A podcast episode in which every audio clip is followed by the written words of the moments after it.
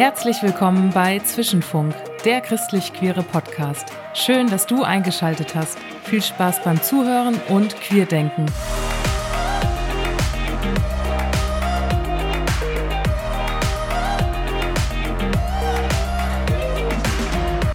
Herzlich willkommen bei diesem neuen Zwischenfunk-Podcast.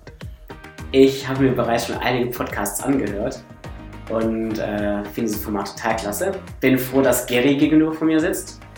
Und ähm, ja, ich stelle mich kurz vor. Ich bin der Micha, ich bin schwul, habe mich vor fünf Jahren geoutet und äh, vor zweieinhalb Jahren meinen Mann geheiratet, ähm, wo mein Trauzeuge jetzt gegenüber von mir sitzt.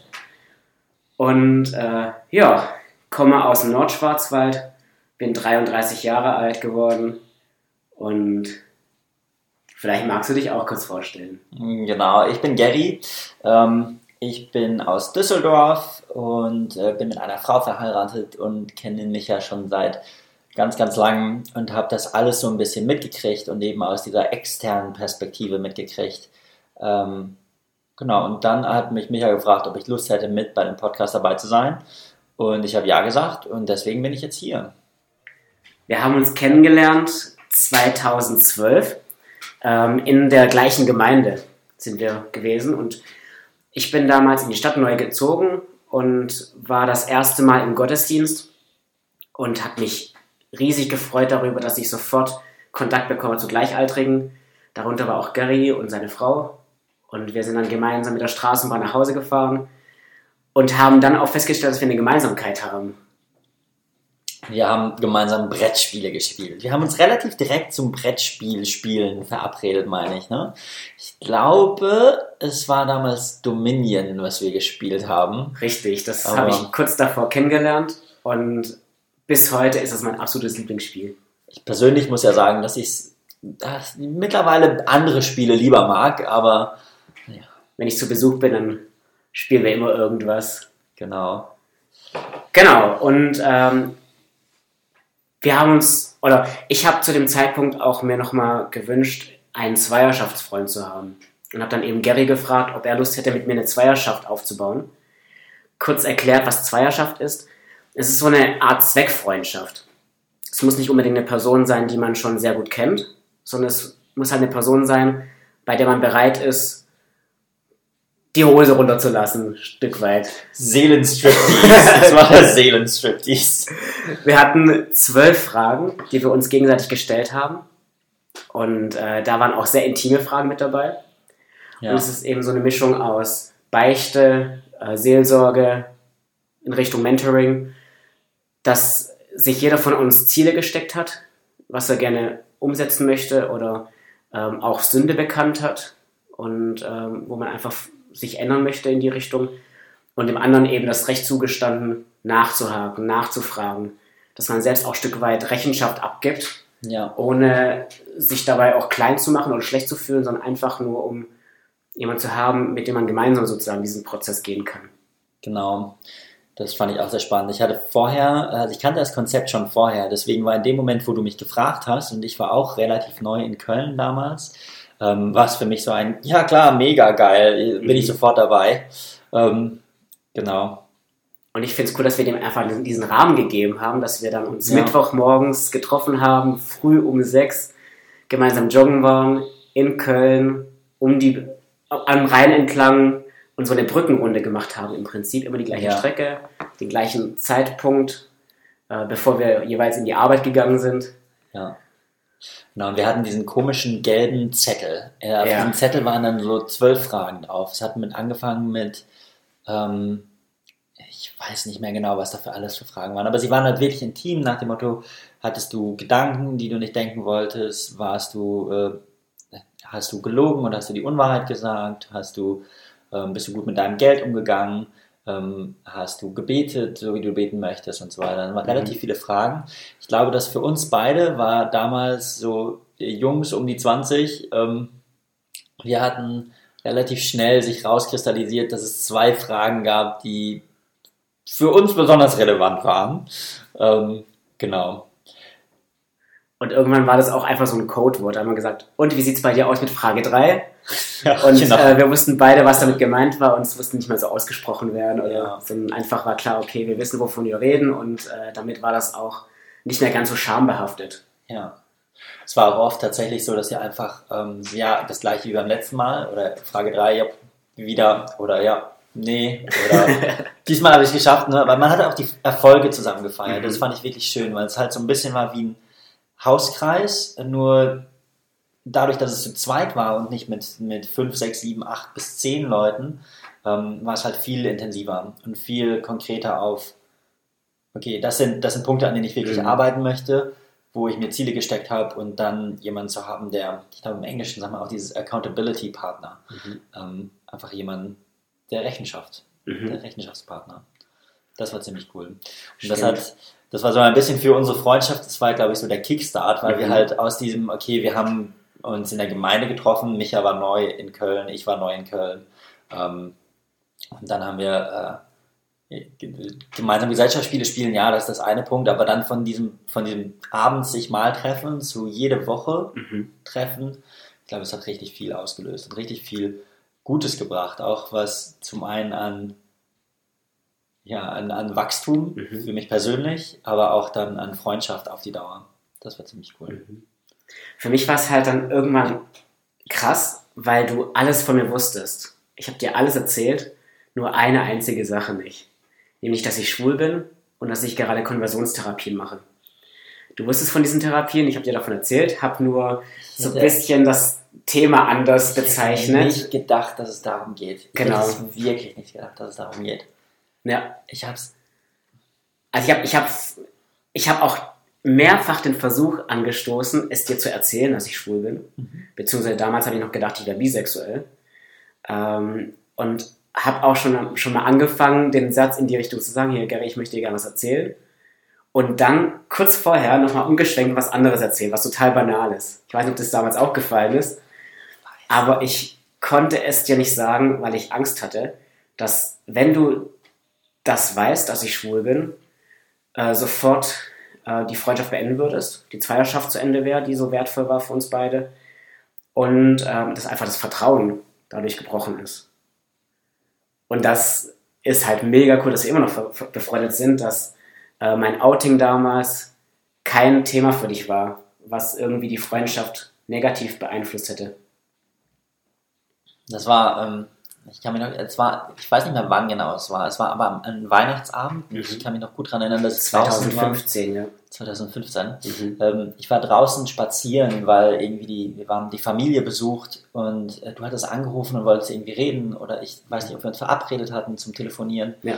Ähm, aber dann, genau, dann war ich halt draußen unterwegs und dann kann ich mir erinnern, dass du es erzählt hast, aber es war so ein, das war so ein lustiger Moment. Also nicht lustig, aber es war ein besonderer Moment mhm. in der, also ein besonders, ein besonderer Moment. Ich war total erstaunt darüber, wie positiv du reagiert hast. Ich bezeichne das immer gerne als fünf Punkte. Erstens hast du gesagt, danke, dass du es mir erzählt, dass du so offen bist. Dann hast du mir gesagt, an unserer Freundschaft muss sich nichts weiter ändern wir gehen nach wie vor zusammen in die Sauna und das ist überhaupt kein Ding für keinen von uns beiden. Und dann hast du eben gesagt, dass es auch weiterhin für dich kein Ding ist. Äh, du hast mir einen Vortrag geschickt von Sigi Zimmer, die schwule ja. Frage, zu finden auf worthaus.org, sind 90 Minuten. Und du hast mir einen Kontakt gegeben zu einem Christen, der schwul ist, der mit deiner Frau zusammen studiert hat und ähm, wo ich das erste Mal dann auch äh, mich mit jemandem austauschen konnte, der eben eine ähnliche Biografie hat wie ich. Ja, ja. Das war lustig. Zum, zum Hintergrund von mir, ich war, ähm, bin auch in einer, in einer, ich bin in einer freien christlichen Gemeinde aufgewachsen. Ähm, und für mich war das Thema Schwulsein ganz lange ziemlich eindeutig, weil es in meinem gesamten Umfeld ziemlich eindeutig war. Ja. Viele andere Themen waren ziemlich eindeutig. Schwulsein war auch eins von den Themen. Da gehörte unter anderem auch zu, dass man nicht, äh, kein Sex vor der Ehe war auch ein Thema, das war sehr, sehr klar. Ähm, dann war damals noch, ob Frauen predigen dürfen, ja oder nein, war noch ein Thema. Das war aber an sich auch sehr klar in meinem Umfeld, ähm, dass es eben, also Frauen dürfen nicht auf der Kanzel stehen. Mhm. Ähm, genau, und äh, dieses Thema hat sich bei mir im, eigentlich erst relativ knapp vorher gewandelt. Also es war wirklich so ein, eine Fügung. Also es war, ähm, es hat, es gab diesen Zeit, wo ich gedacht habe, okay, es ist, es ist nicht okay und das ist klar. Irgendwann kam ich zu dem Zeitpunkt, na okay, dann muss man das halt, also ne, es ist eine Sünde, aber wir sündigen alle und ähm, ja, wie auch immer äh, und habe das als Sünde stehen lassen, aber okay gesagt. Und dann kam es eben zu diesem Vortrag und ab diesem Vortrag kam, war dann für mich so, ah, okay, es ist so klar. Also die, die Argumente waren so eindeutig oder das war für mich so dieser, dieser Punkt zu sagen zu können, nein, es ist nicht Sünde, aber wir ignorieren sie, sondern es ist einfach keine Sünde. Also das mhm. als Sünde zu interpretieren, wäre Quatsch. Und relativ kurz danach, ich hatte diesen Vortrag eben auch noch so gut im Kopf, weil ich ihn mir so oft angehört habe, weil ich ihn so spannend fand. Ja. Ähm, und dann kamst du mit der Geschichte um die Ecke. Und das fand ich lustig. Und dann war auch eben für mich die, da gab es zwei Gedanken, die ich eben hatte. Der erste war, ähm, ich glaube, das erste auch, dass du gerade gesagt hast, ne, das war wow, cool, dass du es mir erzählst. Ne? Das mhm. ist, also, wenn er eigentlich davor kam, ähm, krass, ich habe es nicht gewusst. Mhm. Und das trotz unserer Zweierschaft, trotz all den intimen Sachen, die wir miteinander geteilt haben. Mhm. Ich habe es nicht gewusst, ich hätte es nicht geahnt, ich habe keine Ahnung gehabt. Es war mir auch nicht klar. Also, mhm. den, den habe ich ja nicht drüber nachgedacht. Die zweite Sache ähm, war der Gedanke, dir mitzugeben, ähm, Genau, das ist, du bist genauso von Gott gewollt, wie du bist. Und Gott liebt dich. Und das, diese Message, Gott liebt dich, weiterzugeben in dem Moment, war mir, glaube ich, wichtig. Ähm, und der dritte Gedanke, der mir kam, war dieses so, ja, das, also wie schwer es gewesen sein müssen, dass du es nicht mal, also ne, dass du es nicht mal mir gesagt hast mhm. äh, und was das für dich alles bedeutet hat. Das im Hintergrund.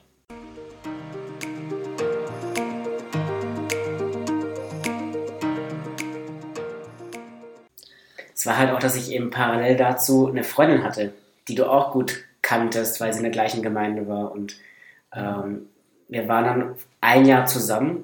Wir waren zusammen im Urlaub. Es war ein Jahr minus einen Tag sozusagen. Ich hatte eigentlich schon geplant, mich mit ihr zu verloben. Hatte es auch mal mit ihr thematisiert. Und einfach dann zu merken, okay, ich habe jetzt ein Jahr lang eine Beziehung zu einer Frau gehabt. Ich habe wirklich versucht, ähm, die geglaubte heterosexuelle Seite in mir zu stärken und sie so zu lieben, wie sie es als Frau verdient. Und gleichzeitig gemerkt, auch nach einem Jahr Beziehung ist es nicht mehr als eine sehr intensive Freundschaft. Und ich kann diesen nächsten Schritt mit Verlobung nicht gehen. Ich bin schwul, habe ich mir damals im Sommer 2015 eingestehen müssen. Und dann eben ein halbes Jahr damit gerungen, wie geht es jetzt für mich weiter? Ähm, weil ich, ich bin auch christlich aufgewachsen, von klein auf bin ich als Missionarskind groß geworden. Meine Eltern waren 13 Jahre lang im Missionsdienst und ähm, habe viele Gemeinden kennengelernt, weil ich dann auch als Kind äh, mit in die Kinderkirchen gegangen bin, wenn mein Vater gepredigt hat. Ähm, habe mich selbst mit acht Jahren bewusst für den Glauben an Jesus entschieden und auch eine Beziehung zu ihm aufgebaut. Ähm, auch dann später die Taufe war eine ganz bewusste Entscheidung. Habe, sobald es möglich war, ähm, Kinder- und Jugendarbeit ähm, angefangen mitzuarbeiten und später auch zu leiten. Habe ein FSJ im äh, Jugendreferentendienst gemacht und dann auch eine Ausbildung an der Bibelschule zum Jugendreferent absolviert, bis ich dann eben nach Köln gekommen bin. Und ähm, auch dann, ähm, wenn ich Ferien hatte, habe ich die Hälfte der Zeit auf Freizeiten verbracht und mitgearbeitet. Also der, der christliche Glaube und das aktive christliche Mitarbeiten war für mich mein Leben lang wichtig. Und ähm, ich hatte einfach wahnsinnige Angst, ähm, wenn ich jetzt für mich eingestehe, okay, ich bin nicht bisexuell, ich bin wirklich schwul. Und bisher habe ich es geschafft, 28 Jahre lang zu libertär zu leben. Aber ich will nicht anfangen, ein Doppelleben aufzubauen und irgendwie der fromme Christ sein auf der einen Seite und dann der, der Micha, der äh, hintenrum irgendwelche sexuellen Kontakte hat, um die Bedürfnisse zu stillen. Und ähm, dann war eben dieser Prozess von einem halben Jahr, eben bis Heiligabend 2015, wo ich dich dann am nächsten Tag angerufen habe und ich habe ja mit vielen gerechnet, ich habe wirklich Angst davor gehabt, aber nicht, dass du so cool reagierst. Lustig. Ja. Und du hast dann auch echt den Prozess gut weiter begleitet, wo es dann weiterging mit Gemeinde. Ja, du hattest relativ kurz nach deinem Outing, äh, glaube ich, relativ viele Gespräche geführt, auch mit, mit anderen Leuten. Kannst wie, wie war das für dich oder wie? Genau. Also es, für mich war dann klar, okay, ich habe jetzt 14 Jahre lang mit meiner Sexualität gerungen. Ich habe anfangs gedacht, naja, in der Pubertät ist es doch so, hört man, oder habe ich gehört, dass Mädchen sich früher für Jungen interessieren als Jungen für Mädchen. Okay, dachte ich, ich bin spätpubertierend, ich, äh, bei mir dauert es einfach noch ein bisschen, bis ich das einstelle, dass ich Mädchen interessant finde. Habe gehofft, es wäre nur eine Phase. Und mit 19 dann gemerkt, dass es ein Problem ist für mich. Dass ich doch nicht auf Mädchen stehe und ähm, mich dann auch auf irgendwelchen Pornoseiten, äh, in denen nur Männer vorkommen, ähm, tummel und ähm, habe dann eben mit 19 angefangen ähm, zu versuchen, meine Sexualität zu ändern, heterosexuell zu werden. Und da acht Jahre intensiv gerungen. Ähm, und als dann eben Ende 2015 für mich klar war, okay, ich bin schwul und eben deine Empfehlung mit dem, mit dem Vortrag von Sigi Zimmer mhm. hat bei mir auch ein Umdenken ausgelöst, weil ich davor viele Fragezeichen hatte zu den Bibelstellen, die es so gibt ähm, die immer zu dem Thema herangezogen werden. Aber es nur schwierig für mich war, das auf mich und mein eigenes Empfinden zu beziehen. Also Knabenschänder. Habe ich mich nicht so irgendwie gesehen oder ähm, ja, einfach das, das, was da so wortwörtlich steht. Und ähm, dann diesen Vortrag anzuhören von Sigi Zimmer und plötzlich die Fragezeichen zu verstandenen Ausrufezeichen umzuwandeln, war für mich einfach nur krass. Und ich habe dann auch erstmal eine Skifreizeit gebraucht, um das zu prüfen vor Gott und ins Gebet zu gehen und ins Schweigen zu gehen und mega Angst zu haben, was das in meinem Umfeld bewirkt. Gerade das Outing, was du angesprochen hast. Ähm, aber gleichzeitig auch einen ganz tiefen inneren Frieden zu spüren, dass das der Weg ist und dass Gott mich dabei begleitet. Und dann eben zu wissen, dass ich noch einen Freund habe, der mich da unterstützt und mit dem ich darüber reden kann, auch wenn wir zu einem Zeitpunkt äh, tausende von Kilometern entfernt waren. Ja. Genau, du warst ich, nämlich in. Ich habe in Peking gewohnt zu der Zeit. Es war ein, ein Auslandsaufenthalt in China. Aber es war wirklich, also es war, war lustig, auch einfach von, trotz der Distanz mitzukriegen, wie doll es dich verändert hat. Also mhm. wie doll du von vorher, ähm, ja, wie viel mehr Selbstbewusstsein du gekriegt hast, wie viel mehr Lebensfreude. Ne? Also man hat gemerkt, dass das Thema dich also auch wenn ich nicht wusste, also vorher nicht wusste, welches Thema es war, das dich beschäftigt, aber man hat gemerkt, dass irgendwas ist schwierig oder mhm. irgendwas scheint schwierig zu sein, irgendwas scheint ihn zu drücken. Mhm. Und ähm, in dem Moment, wo, wo dann das durch war oder du frei war, also ne, es ist immer höher gegangen, immer weiter. Natürlich waren viele, viele Rückschläge. Ich glaube, es war auch eine ganz schwere Zeit, aber ähm, hat dich wachsen lassen. Also es war mhm. wirklich cool mitzusehen, einfach wie du daran wächst, wie du aufgehst, wie du selbstbewusster und fröhlicher wirst. Mhm. Wirklich cool. Danke. Ich muss auch sagen, dass ich mein Umfeld durchaus auch überfordert habe. Also ich habe das Coming Out sehr schnell gestaltet. Ich habe mir sechs Wochen Zeit genommen dafür und habe bis zu elf Coming Out Gespräche pro Tag geführt und alles nur am Telefon und auch direkt mit der Tür ins Haus gefallen und gar nicht erst irgendwie einen Smalltalk angefangen oder langsam darauf vorbereitet, sondern wirklich angerufen, gesagt, ich bin schwul, bin auf große Sprachlosigkeit und Überforderung gestoßen in fast allermeisten Fällen. Die Gemeinde war sofort in den Prozess mit integriert, weil ähm, es keinen Vorlauf gab. Also waren konfrontiert, sich damit auseinanderzusetzen, ja. was auch für eine Überforderung gesorgt hat und äh, dann auch dazu geführt hat, dass ich irgendwann die Gemeinde verlassen musste. Und für mich war damals schon klar, okay, ich oute mich nicht einfach nur so, sondern auch nur, weil ich offen für eine Beziehung bin. Ich brauche jemanden an meiner Seite. Ich schaffe das nicht mehr, ähm, ja, zölibatär zu leben und will auch nicht anfangen, promiskuitiv zu werden. Und ähm, Was dann promiskuitiv. Was ist promiskuitiv? Äh, okay, das heißt, dass man viele sexuelle Partner hat. Wechselnde ah, Partner. Okay. Ja, genau, Fachbegriff. Und äh, gut, dass du nachgefragt hast.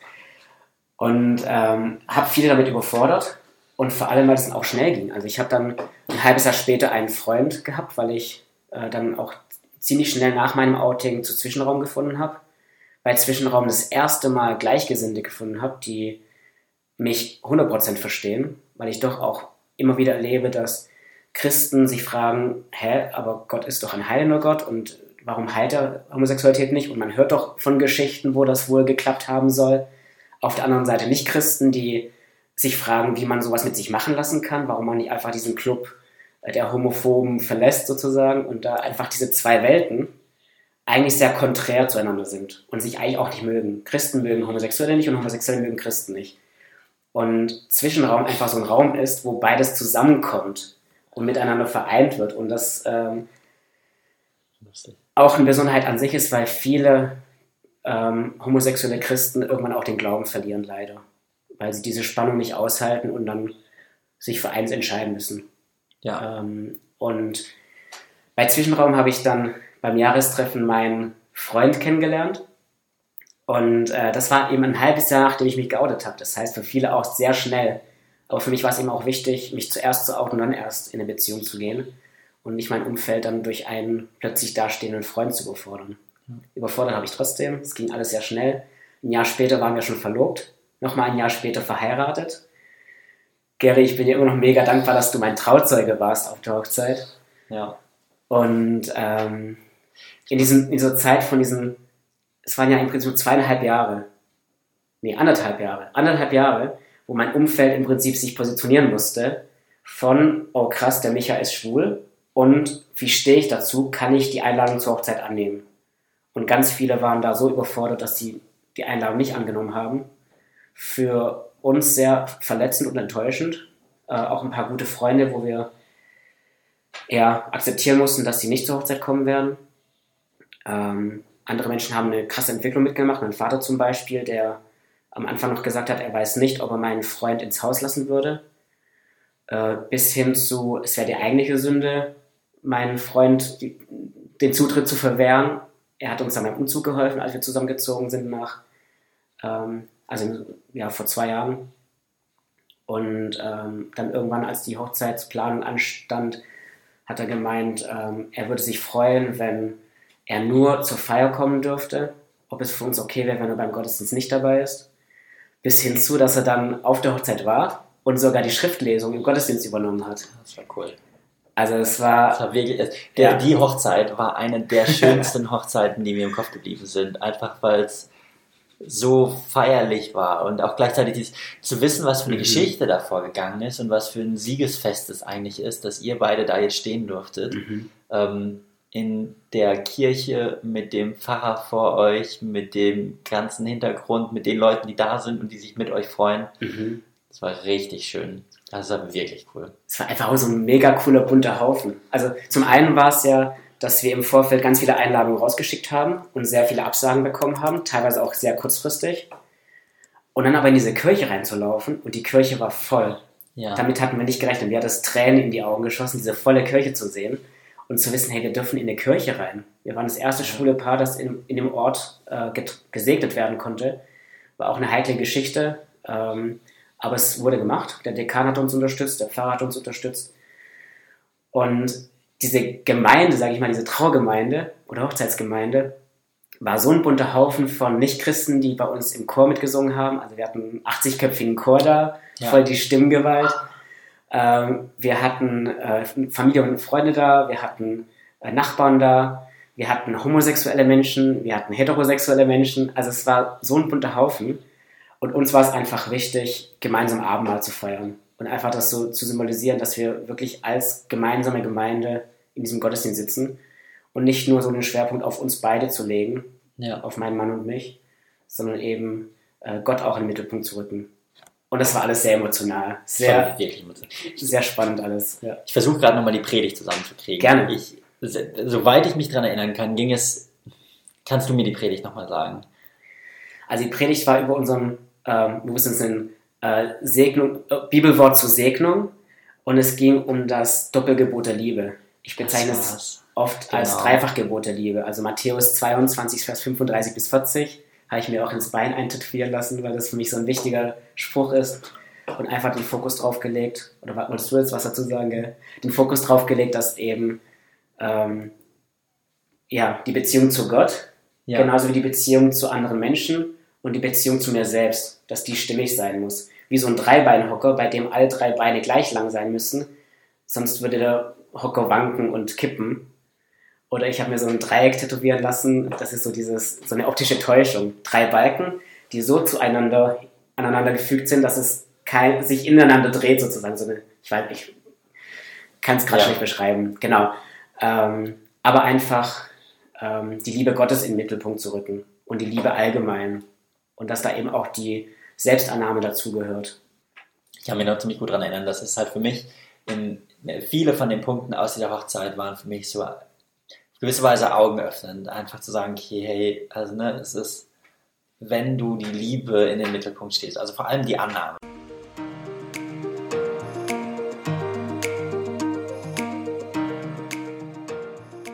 Gary, ich fand es mega cool, dass wir eben diesen Kontakt halten konnten, trotz Peking. Ähm, einfach diese, diesen, diese Tausende von Kilometern Abstand. Ja. Ähm, wir haben es damals so gemacht, dass wir ähm, eine Mail eingerichtet haben, die uns 14-tägig daran erinnert haben, sich wieder zu connecten. Und dann haben wir immer geschaut, wie das passt, so mit äh, den Uhrzeiten und dann teilweise auch nachts telefoniert. Ja. Das hat gut funktioniert, weil ich zu dem Zeitpunkt in einem Hotel an der Rezeption gearbeitet habe und eben Nachtschichten hatte. Und da war das auch gar kein Problem, dass ich da äh, privat telefoniere, weil das war im Arbeitsvertrag so verankert, dass ich drei Stunden Freizeit habe und studieren kann. Ähm, und da hatten wir gute Gespräche. Wir hatten wirklich gute Gespräche. Und ich glaube, wir waren Early Adapters for Zoom. Also ne, wir mhm. haben relativ früh mit, ähm, also wir wollten irgendwie miteinander telefonieren und idealerweise über Videotelefonie. Und weil mit meiner Zeit in Peking damals dann das Internet immer so eher unzuverlässig gewesen ist und viele von den, ähm, ja, von den Deutschland wichtigen Seiten auch blockiert gewesen sind, hatten wir relativ schnell zu Zoom gewechselt und waren dann mhm. damals schon darüber immer am Telefonieren. Und da war es eben eine große Stütze für mich, dass du diesen Prozess in der Gemeinde mit begleitet hast. Eine ja. Gemeinde, in der wir gemeinsam uns kennengelernt haben sozusagen und eine Zeit lang gemeinsam hingegangen sind, bis ihr eben weggezogen seid. Und äh, da einfach dich zu haben, mit dem ich das reflektieren kann. Ja. Das war wirklich auch. Das war für mich äh, aus der Seite, also zum einen, ich bin relativ weiß nicht, ein Jahr vorher oder so, oder in dem, dann auch 2015 wahrscheinlich, ähm, eben ins Ausland gezogen, habe dann mitgekriegt, eben aus der Ferne, was mit der Gemeinde passiert, wobei ich schon eigentlich weg war. Und ähm, genau, es hat mich sehr mitgenommen, würde ich sagen. Also es war irgendwie, ich, also ich hatte eigentlich gedacht, dass die das alles so okay sehen. Ne? Also ich hätte, ich hätte wirklich erwartet gehabt, dass in dem Moment jo, das wird alles gut. So, ne, dieses, dieses Gespräch, was wir hatten, hätte ich gedacht, wäre normal, weil ich gedacht hätte, ja klar, Micha, du bist geliebt, wie du bist. So, und ähm, du bist angenommen. Das müsste doch also, das Mindeste sein, was die Leute erleben. Und dann mitzukriegen, wie, ähm, wie schwierig das ist für andere Menschen, diesen Schritt mitzugehen. Also ne, ich glaube, dass das, was du mir auch irgendwann mal gesagt hast, ist, dass da viel viel, viel, viel Prägung dahinter gehört. Und dann ähm, von, wenn, wenn du so groß geworden bist und es immer dieses ganz klare Nein zu Schwulsein gab oder ganz klares Nein zu Thema XY, ähm, da wirklich offen und ehrlich drüber nachdenken und nicht, nicht einfach erstmal äh, ne, erstmal die Annahme haben und dann gucken, wie ich sie biblisch begründen kann, sondern wirklich offen in die Bibel reinzugucken und zu sagen, okay, es was sagt die Bibel wirklich zu dem Thema, mhm. was gibt es wirklich an Stellen, die man dafür begründen kann und nicht schon von vornherein mit der Antwort kommt. Ähm, das verstehe ich, dass es schwierig ist mhm. für die mhm. Gemeinde.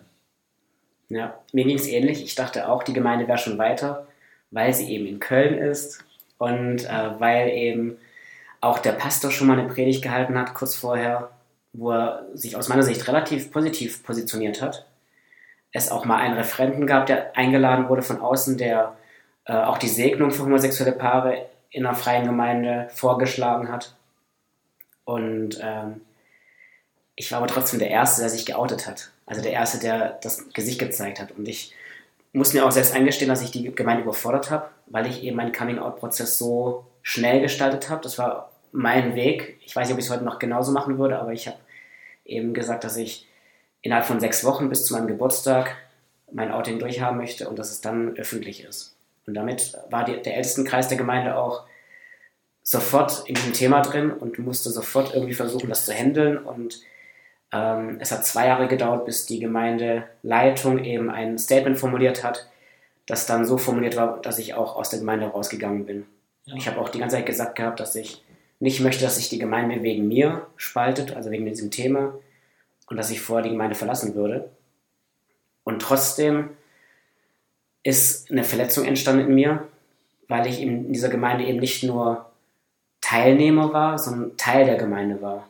Eine Verantwortungsposition übernommen habe und äh, in der Gemeinde was aufgebaut habe, an verschiedenen Stellen aktiv war und dann eben zu erleben, dass ich immer mehr Aufgaben abgeben muss ähm, und auch eine Aufgabe abgegeben habe aus eigenem, ähm, ja, aus, von, aus eigenem Wunsch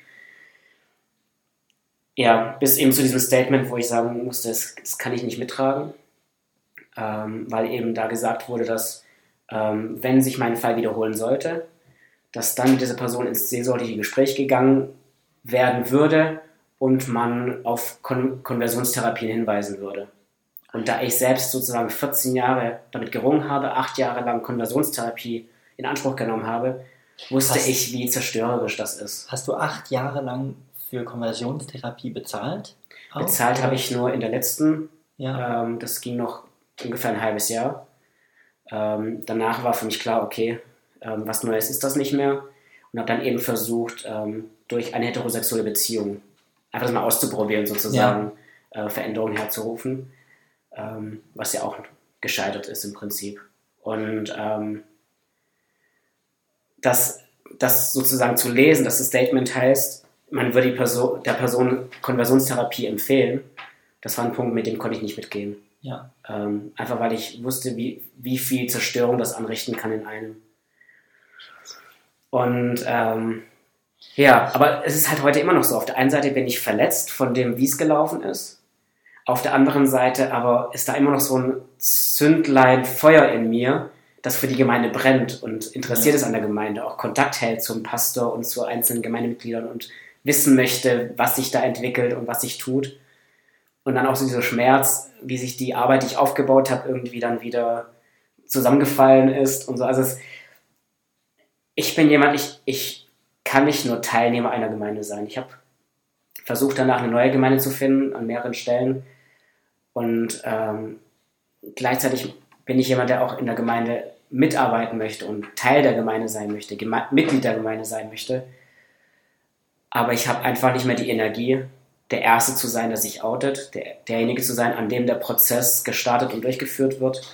Ähm, und dann, wenn ich halt erfahren habe, okay, das Thema ist noch nicht so präsent, bin ich wieder ausgegangen. Und da, da hänge ich gerade dran, weil ich, äh, also mein Mann ist Organist, der spielt Orgel in der Landeskirche. Und äh, da sind wir relativ gut angenommen. Also es ist ja. halt auch so, man kommt in den Gottesdienst und geht danach wieder es ist nicht so kuschelgemeindemäßig, dass man privat sich noch trifft und in den Hauskreis geht und äh, nach jedem Gottesdienst Kaffee und Kuchen bereitsteht oder so. Ähm, also ist alles viel anonymer. Aber wir dürfen kommen und wir dürfen den Gottesdienst erleben und mein Mann darf mitarbeiten. Ich könnte auch mitarbeiten, wenn ich wollte. Ähm, aber ja, diese ganze Liturgie und so ist nicht so mein Ding. Mein Mann fühlt sich da super zu Hause drin. Der ja. kennt die Choräle auswendig ja. und ähm, ist da viel mehr geprägt mit ich bin halt so ein Kind der evangelikalen Gemeinden ja. und bin geprägt mit Gottesdiensten, die von verschiedenen Teams zusammengestellt werden und einfach so ein Puzzle an äh, verschiedenen Gemeindebereichen und so. Und das, das ist meine Welt. Und es schmerzt mich, dass ich momentan in dieser evangelikalen Welt kein Zuhause finde.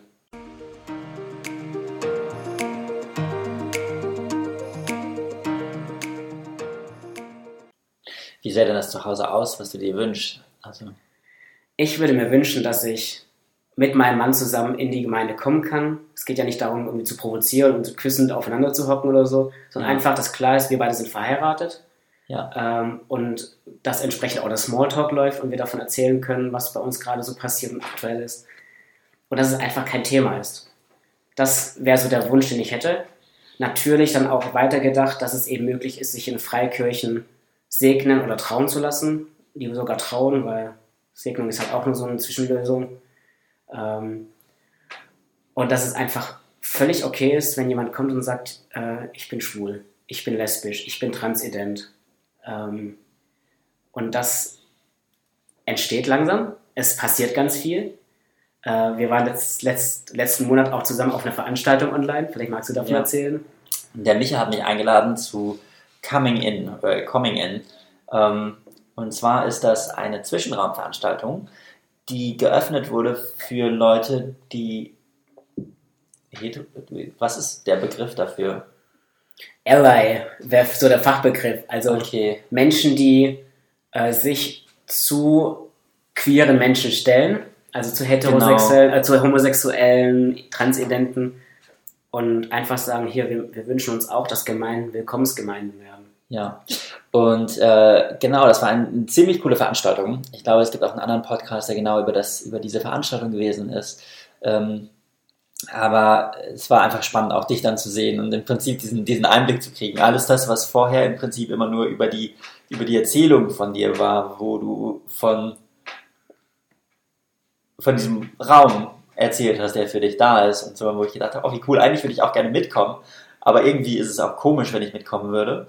Ähm, und dann war es richtig cool zu sehen, dass es, okay, ja gut, hier ist so, so ein Bereich, der wurde dann, der ist nicht mehr der Schutzraum für uns, also für euch, mhm. ähm, sondern das ist dann der, da, wo man sich eben aus, was daraus gewachsen ist. Und äh, was mich total gefreut hat, äh, war mitzukriegen, wie viel unsere Gemeinden unterwegs sind. Also es hat sich wirklich so angefühlt wie unser geheimer Verschwörungsclub schon fast. Halt, ja. ähm, wir hatten Menschen aus allen Gemeindebünden, auch aus allen Gemeindebünden, aus denen ich komme und mhm. aus denen ich so oft reingegangen bin, aus der freien evangelischen Gemeinde, aus den Pfingstgemeinden, aus den ähm, von den Baptisten. Mhm. Und ähm, zu sehen, ich bin mit meiner Meinung nicht alleine. Mhm. So, das war unheimlich viel wert ich bin über den schwulen Christen, den du mir damals beim Outing vorgestellt hast, bin ich zu einer Gemeinde gekommen, die offen ist für Homosexuelle. Und der Pastor davon hat mir wiederum die Empfehlung zu Zwischenraum gegeben, weil es eben mehr den freikirchlichen Raum abdeckt. Und ähm, Zwischenraum Köln ist für mich echt so eine Heimat geworden, wo ich ähm, das erste Mal auf Menschen gestoßen bin, die absolut nachvollziehen können, ähm, wie es ist, schwul und Christ zu sein. Und ähm, dann eben so mit diesem, mit dem Zwischenraum weiterzugehen und das auch so als Art Schutzraum wahrzunehmen, wo man sich angstfrei äußern kann, wie es ist, ähm, wie, wie man, ja, in welchem Zwiespalt man steckt. Und Zwischenraum war eben auch jetzt fast zwei Jahrzehnte lang eben so ein Schutzraum. Und es ist so cool mitzuerleben, dass Coming In jetzt startet äh, oder gestartet ist sogar, dass ganz viel sich entwickelt. Es gibt jetzt einen Coming-in-Stammtisch, der regelmäßig stattfindet. Es gibt äh, Facebook-Gruppen, die innerhalb der Gemeindebünde sich strukturieren und organisieren. Und eben ganz viele Menschen, die von auswärts sich dazustellen, auch bereit sind, mit Gesicht, mit Gemeindezugehörigkeit ein Statement abzugeben, öffentlich auf einer Plattform. Und in der Vergangenheit war es auch so, dass dann Leute, die das gemacht haben, ihre, ihren Beruf riskiert haben, ihre ja, ja. ihre Position in der evangelikalen Welt. Ähm, und es ist schön zu sehen, dass immer mehr sich trauen, ähm, eben sich zu Zwischenraum zu stellen, zu den Menschen bei Zwischenraum und ähm, auch eben das mehr zum Thema machen, indem sie auch Gesichter kennen, einfach ähm, ja, das, das einfach nochmal mehr auf die Tagesliste von Gemeinden zu holen, ja. weil doch viele Gemeinden Angst haben, ähm, sich darauf einzulassen, ähm, weil Spaltung so die, dieses, dieses vorherrschende äh, ja, Angst ist Damoklesschwert. Ja, ja, genau. genau. Ja. Ich weiß, dass es bei uns in der Gemeinde gab es auch ähm, offiziell den Aufruf, hey, es gibt kritische Themen und über die kritischen Themen sollten wir besser nicht reden, mhm. ähm, weil genau, also ne, wir, wir, haben ja das, also wir haben ein klares Ziel und das Ziel ist, ist Jesus und lass uns doch darauf hinarbeiten oder lass uns irgendwie ähm, für die die gute Nachricht verbreiten. So, mhm. Das, was wir erzählen wollen, so, hey, Jesus ist der Retter und er ist für dich gestorben und mhm. du kannst in Freiheit leben. So, äh, das ist die Botschaft, die wir ver verbreiten wollen. dann ist es ärgerlich, in einem Hauskreis eine politische Diskussionsrunde zu eröffnen. Mhm. Und das kann ich auch vollkommen verstehen. Aber in dem Moment, wo ich, ähm, genau, über dich habe ich Zwischenraum kennengelernt und habe dann irgendwann angefangen, Zwischenraum-Posts auf Instagram zu scheren. Und was ich so lustig fand, war die Reaktion dann die in der Gemeinde war. Also ich glaube, viele Leute haben es, also man sieht bei Instagram dann immer, wer es gesehen hat. Und ich glaube, viele Leute haben es gesehen und es einfach schön ignoriert. Ähm, und dann gab es aber auch die Leute, die dann gesagt haben, die, die sich dann halt auch so geoutet haben mhm. als Ally. Also die wirklich so, wo der Verknüpfung kam, wie, was, Gary, du auch? Oder danke für diesen Beitrag. Oder dann saß ich irgendwann mal mit einem Freund hier beim Essen und ähm, haben zu zweit geredet und dann kam irgendwann raus, dass ich bei dir Trauzeuge gewesen bin. Mhm. Und dann meinte er, was? Ich auch! also nicht bei dir, aber ja. auch als Schwuler, äh, bei einer schwulen Hochzeit Trauzeuge gewesen. Und das ist wirklich cool, dann zu sehen, so, hey, das, was für mich so oft schwierig war in der Gemeinde, ne? wo ich dachte, hey, Gemeinde, ihr seid eigentlich so, so boah, wenn wir jetzt nicht drüber reden, hm, ähm, aber dann in dem Moment, wo es dann öffentlich wurde oder wo man sich dann dazu bekannt, bekannt hat, auf gewisse Weise, ähm, dann einfach so, eine, so, ein Raum entstanden ist, mhm. auch wo man Gedanken äußern kann. Was oft schwierig, also es ist eigentlich, eigentlich albern, dass es so mhm. schwierig ist. Ne? Ich habe eine, eine theologische andere Auslegung von irgendwelchen Sachen. Ich sage jetzt, äh, ich komme hin und sage, schwul sein ist voll okay. Gott liebt euch und Gott hat euch mhm. genau so gemacht, wie ihr seid. Ähm, und äh, die gleichzeitig dann Leute in der Gemeinde zu haben, die sagen, hey, nee, Gott ist Sünde und anscheinend passt das nicht so gut zusammen. Nicht Gott ist Sünde, Schwulsein mhm. ist Sünde. Und ja, anscheinend passt das nicht so gut zusammen. Und da ist ein Konflikt, aber ich finde es spannend, den Konflikt öffentlich zu machen. Oder den, zumindest das, was du gesagt hast, ist anzustoßen, es ins Rollen mhm. zu bringen, drüber zu reden, Position beziehen und irgendwie zeigen, ja, dass sich was tut. Ja.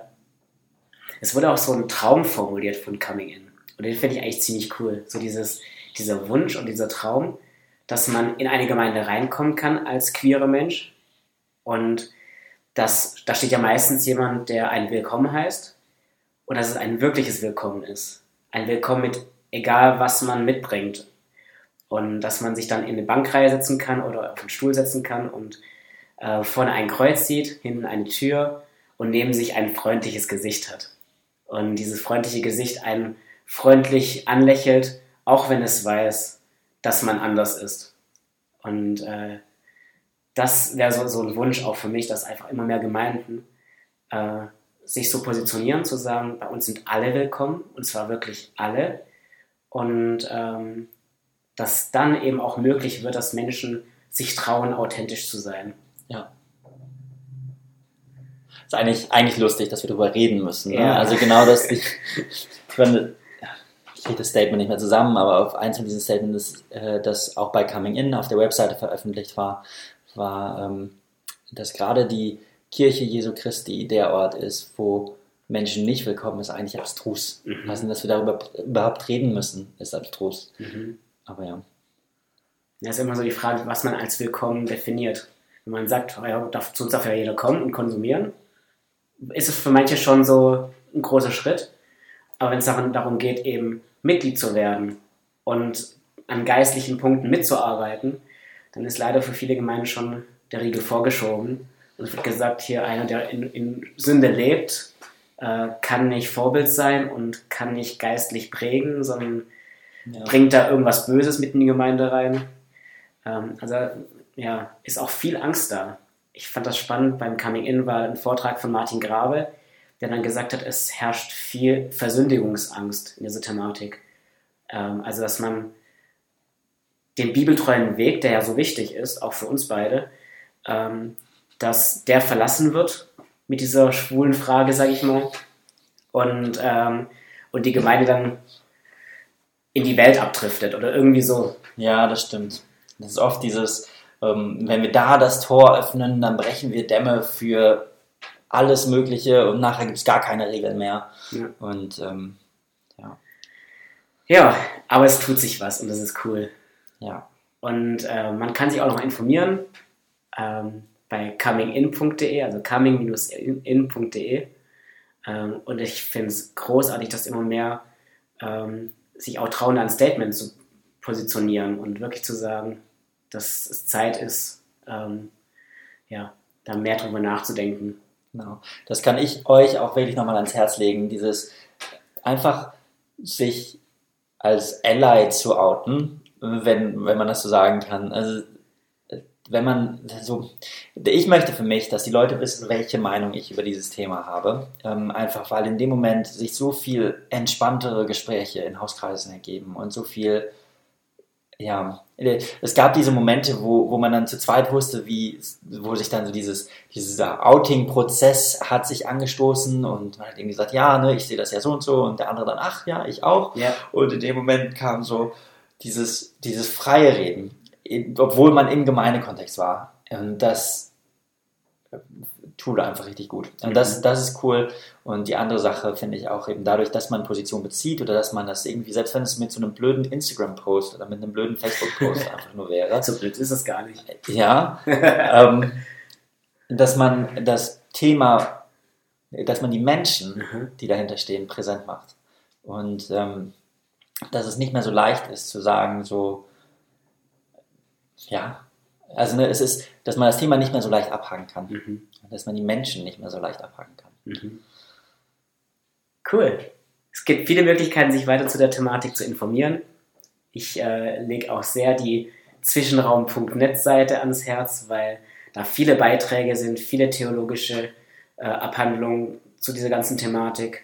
Auch ähm, wenn du selbst ja, gerne einen Zwischenraumhauskreis besuchen möchtest, dann gibt es da eine Karte, wo steht, da sind wir. Äh, mein Mann und ich haben jetzt auch einen Zwischenraumhauskreis im Nordschwarzwald gestartet und sind gespannt, wer so alles dazu stößt. Ist jetzt gerade mit Corona ein bisschen schwierig, aber genau. Und ähm, ja. Gab es noch die Buchempfehlung, die du machen wolltest? Ach, gerne. Ja, klar. Ähm, wen meine Geschichte weiter interessieren sollte, es gibt ein richtig cooles Buch, das heißt Nicht mehr schweigen, herausgegeben von Timo Platte, ähm, in dem 25 ZwischenräumlerInnen ähm, einfach ihre Geschichte subjektiv erzählen. Und ich durfte eine von diesen sein, der äh, seine Geschichte erzählt. Und ähm, genau, Micha, Trauma Bremen, Seite 136.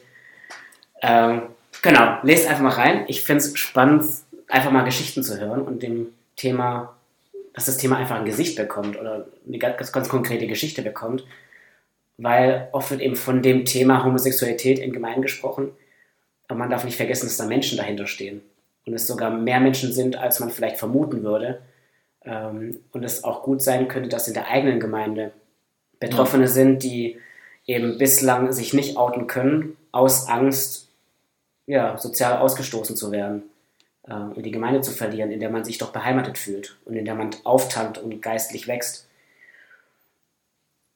Ja, und ich, ich finde es einfach mega cool, dass Zwischenraum sich mehr öffnet, eben jetzt durch Coming In, aber auch, dass einzelne, einzelne ZwischenräumlerInnen sich trauen, öffentlich mit Bild, sei es auf der Facebook-Seite, sei es auf der Instagram-Seite, äh, die heißt zwischenraum.ev.